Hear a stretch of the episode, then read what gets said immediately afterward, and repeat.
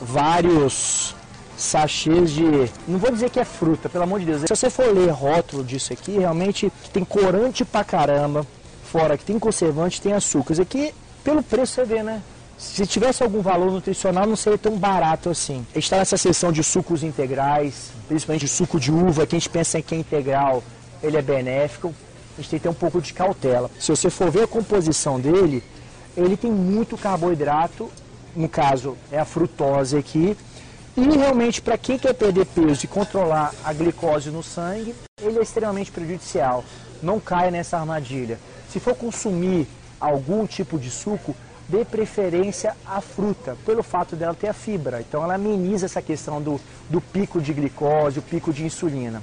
Então dê preferência a comer a fruta ao invés de você tomar o suco, no caso aqui, de uva integral. Por mais que ele seja integral, e tem uma composição muito alta aqui de açúcares, que é a frutose no caso do suco. Lógico, entre ele e o de caixinha, esse aqui é o menos pior, mas ainda não é aquele produto 100% natural.